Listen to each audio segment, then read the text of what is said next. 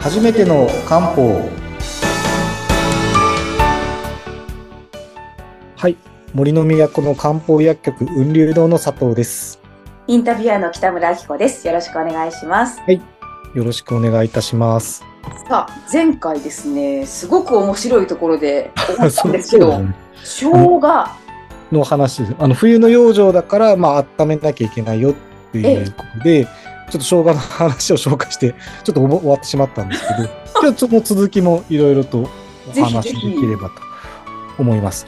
でえっとですね、はい。ちょっとまあ冷え性の問題冬でどうしても強くなっちゃうので、はい。まあ冷えの原因とか、まあ、冷える場所ですね。場所によってこういうふうにいろいろ使い分けるものがありますよっていうのをちょっと今日少し紹介できればなと思うんですが、ただですね最初にちょっと言っとくとですね、はい。冷え性このまあ冬の養生とはちょっと近い部分があるのかもしれないですけど本来の冷え性っていうのは治すのは夏がいいです。そう。でそれはなんか想像してもらえばわかるんですけど、はい、はい、すごい寒い時に体温を上げるのと、はい。周りが暖かい時に体の冷えを除くのでは、どっちがやりやすいですかっていうと、暖かい時の方がこれ体温上げやすいし、冷えも除きやすいわけですよね。そうですね。まあ普通に考えたらそうですね。なので、うん本来冷え性っていうのははい、夏に治した方がいいですよっていうお話をするんですけど、ええとはいえ、あの、冬やっぱ冷やされちゃうのでうん、注目されるので、ちょっとお話としてはここでするんですけど、ちょっと頭の片隅に、はいあの、本当に冷えがひどい人は夏直した方がいいんだよっていうのは、ちょっとこれは別で頭の片隅に。片隅にちょっと置いときます。ね。はい、わかはいりまし、た。思います。はい。で、冷えに関して、ちょっとまず触れようかなと思うんですけど、はい人によって冷えやすい場所って多分変わるかなと思うんですけど、例えばですね、お腹が冷える人うん。いますよね。はい。で、こう手足が冷えちゃう人ああ、いいますね。いますよね。あとは、えっ、と、頭は熱いけど、んこう足だけ冷たい人うんうんうん。はい。あと腰付近が冷えてる人。うーん。まあ、いろんなパターンがあると思うんですけど、あの、実は、冬の間起こりやすいのは、腰付近がへ冷えるっていうのえ。は多いんですよね。手足かと思ってました。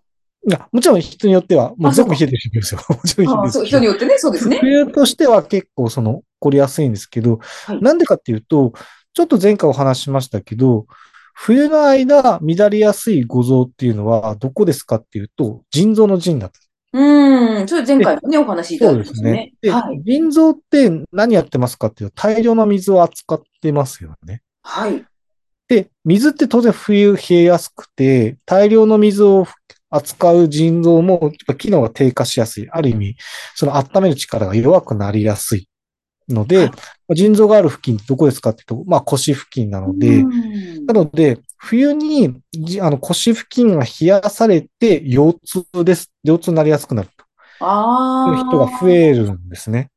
それは腎付近が増や、やっぱり温める力弱くなっちゃうからとということで起こるので、こういう時は、その腎をこう温める力を補うっうん。て、例えばやります。ねはいで、今日はそんなに話さないですけど、例えばお腹が冷えますって言ったら、前回お話したような蒸した生姜が入っているような処方を使ったりするんですね。深い内臓を温めると。はい。ふうになります。で、手足が冷えますってなると、こう末端の血流とかの話なので、うん血流とか血を補う処方になりますし、ああ、なるほど、そうか。そうですね。で、冷えのぼせって、要は頭は熱いんだけど、うん下は冷たいですっていうのは、ある意味、こう、体温管理がうまくいかない。こう自律神経が乱れているということが多いので、うん逆に言えば、こう、自律神経を整える処方とか、ここら辺を使ったりして、同じ冷えでも、こう、対応が、こう、分かれるという感じなんですね。そうね。あの、良い冷えと悪い冷えとかってあるんですか？良い冷え、悪い冷えで言うと、うん一番、まあ、えっと、これちょっとまた知ってもらいたいのが、はい。あまりにも冷えている期間が長すぎると、はい。自分が冷えている自覚がなくなっている状態。これは冷えが進行して良くない状況ですね。えー、もう冷えてるのがもうスタンダード。当たり前になっちゃってしまって、すごい冷たくなってるのにうん。感じないみたいな。特に手足の末端の冷え、あまりにも続いちゃってっていうことは実際多くて、うん。だから例えばですね、これちょっと面白いんですけど、例えば手足が冷たいですよってなった時に、当然末端温める処方をよく出すんですけど、はい。最初なんか冷えてるって感じるようになってきたんですけど、大丈夫ですかって言われることあるんですよ。はい。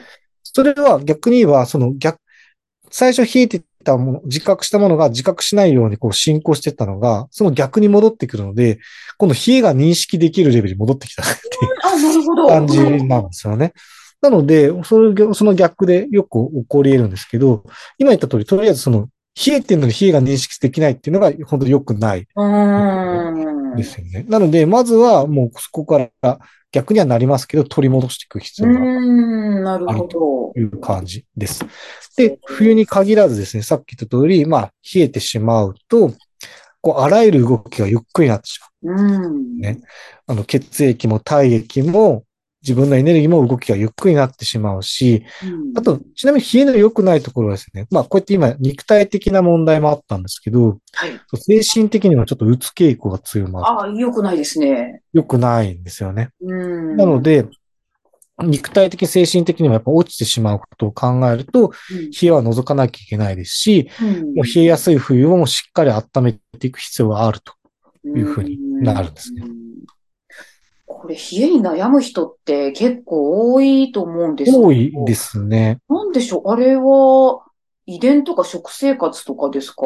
習慣とか基本的にはもう生活習慣病に近いんじゃないかなと思思いま。す。それは、これも、まあ、以前お話ししましたけど、こう、人間の進化についていけないぐらいな勢いで、食生活が変わっている。はい。冬でも冷たいビールガンガン飲む。で、夏にクーラーでガンガン冷やされてってなれば、それ冷えますよねっていう。そりゃそうですね。そっえか。江戸時代に冷蔵庫なかったわけですから、そうですね。それはついていけないんですよね。うんクーラーなんてなかったわけですから、100年前とかに。そうですね。これは人ついていけないですよね、進化が。うんなので、基本的にやっぱり我々、どちらかというと冷やされるとうんいう風になってしまうので、まあ、温めることすごい重要ですと。え、じゃあ、あれですか？その、単純に冬はビールではなく、熱燗を飲んだ方がいいって話 そういう問題じゃないですか。いや、これをまた言っちゃうんですね。私がお酒を推奨してるみたいになっちゃう。難しいんですけど、はい。えーっと、また話それても大丈夫ですか？あ、おお願いします。聞きたいで。えっとですすね。お酒はいつ、お酒は飲んでいいんですか？みたいな話ある。ええ、ええ、ええ。えっと、味の問題があって、はい。うんと、例えばですね、ちょっとこれは薬膳的な話になっちゃうんですけど、冬の間、ジン、はい。ジンなんですね。うんはい。で、ジンを補う味ってあるんですよ。うん。で、それ何かっていうと、こうし実は、あの、塩分なんですよ。こうしょっぱいっていう味が実は腎臓にいい。ゴゾロップの腎にいいって言われてて、だから冬はそういう塩味を取ることが、まあ取りすぎはダメですよ、もちろん。が多いんですね。で、実際寒いところって味が濃いところ多いじゃないですか。おい？なんかあれはもしかしたら理にかなってるのかなとは思っています。あれですよね。あの、東北の方に、えっと、出張に行くと、やっぱ塩辛いものがあって、あと、多い稲寿司がしょっぱい。うん例えば、ほ私北海道です。北海道もそう言われるんですね。だからやっぱ寒い地域っていうのは、その腎を補うためにそういうものが多い。これは理に、今言ったと理にかなってるかなと思ってて、で、こう季節によって味を補うんです。例えば、えっ、と、まあ、また次回、じ 次回 まあ、今後お話しするかもしれないですけどええ、春はゴゾロップで言うと缶で、これは酸っぱいっていう味がいいですよ。こういうふうに分かれてるんですね。で、夏はゴゾロップで言うと心、心臓の心ではい、苦いってまあ、苦いものは解毒とか熱を捨てるって意味があるので、苦いものがいいですよっていうふうに、それぞれ味が、の話があるんですけど、え秋は辛いなんですよ。えへえ。で、あ、お酒の味って分類上は辛いなんですよ。うんあ、そうなんです。まあ、なん、なんとなく想像はできますね。なので、味的に言うと、薬膳的に言うと、秋は OK ですよって話。うーん、お、おお酒が。お酒はあ、秋の養生につながる。へえ。え、なんか、季節によって味がっていうのが、なんか、これまた新鮮な、あ、そうですね。新鮮なお話ですね。だからそれぞれのご像によったりとか、ええまあ五臓の体質によったりとか、季節によってこう、必要な味って変わってくるし、へー対角線上にある味でバランスを取ったりをするんですね。なるほどね。例えば、えっと、冬の陣と夏の芯はちょうどぶつかり合ってるんです。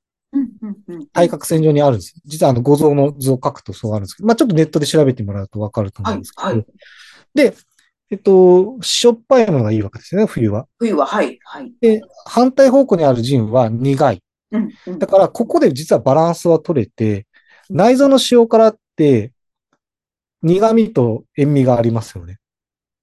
うーん内臓の塩辛とか食べると。苦味と。ああ、そうかそうか、そうですね。あれがいいバランスを取ってる。イカの塩辛とか。例えばそういうのってバランス薬膳的にバランスが取れてるよっていうのは、今言ったその味が反対のところが、ちょうどバランスを取ってるっていう話で、うーん。ちょっとまたお酒の話脱線になっちゃいますけど、辛いの、ちょうど、えっと、ぶつかってくるところが、五臓六腑で肝臓の肝と肺が、こう、対抗線上にあって、はい。で、で酸っぱいですよね。肝臓の肝は酸っぱい。失敗。で、お酒の肝、肺は辛いですよね。はい。だからレモンサワーみたいな理にかなってるんですよ。ああ、なるほど。酸っぱいものと辛いもの。そうですね。レモンサワーは体にいいってことですか？一応、いや、薬膳っていうバランスが取れてるっていうわけで、別にお酒を進めてるわけではないんですけど、一応バランスが取れてるよとか、例えばそういうような話、説明が成り立つんですよ。だから薬膳でそうやって、ええっと、ちょうどバラン、ぶつかる、あの、反対向きにあるところのぶつかってるところと、そのバランスを取るっていうことで、実はその薬膳的な要素の話にまたなったりはするんですけど、ちょっと冬の養生と全然離れてしまう。ねいやー、面白いですね、これ。そういうお話をしていくと、今度薬膳のお話になってくるんですよね。ちょっと、あのーなんか、話がいろいろ広がってきましたけれども、全然冬の養生が進まなくて、ねすみませんって感じですけど。回いえいえ、とても面白いお話で、なんかどんどはいんどんどん聞きたいことが広がってきてそうしまいそうですね。そうですね。次回こそちょっと人のお話とかもなかなか、題思いますんで。はい。はい。でははいでは、あの、本当にあの、佐藤さんのお話を伺ってると、いろんなことがね、あの、体のこととか、もう漢方のこととか、食べ物のこととかね、季節の味なんて話も出てきましたけども、はい。あの、ぜひあの、概要欄にですね、雲流堂さんのホームページのサイトもありますので、はい、そちらから、えー漢方の相談なども受け付けていますので、えーぜひ一度ご覧になってみてください。また次回もよろしくお願いいたします。はい。ではよろしくお願いいたします。ありがとうございました。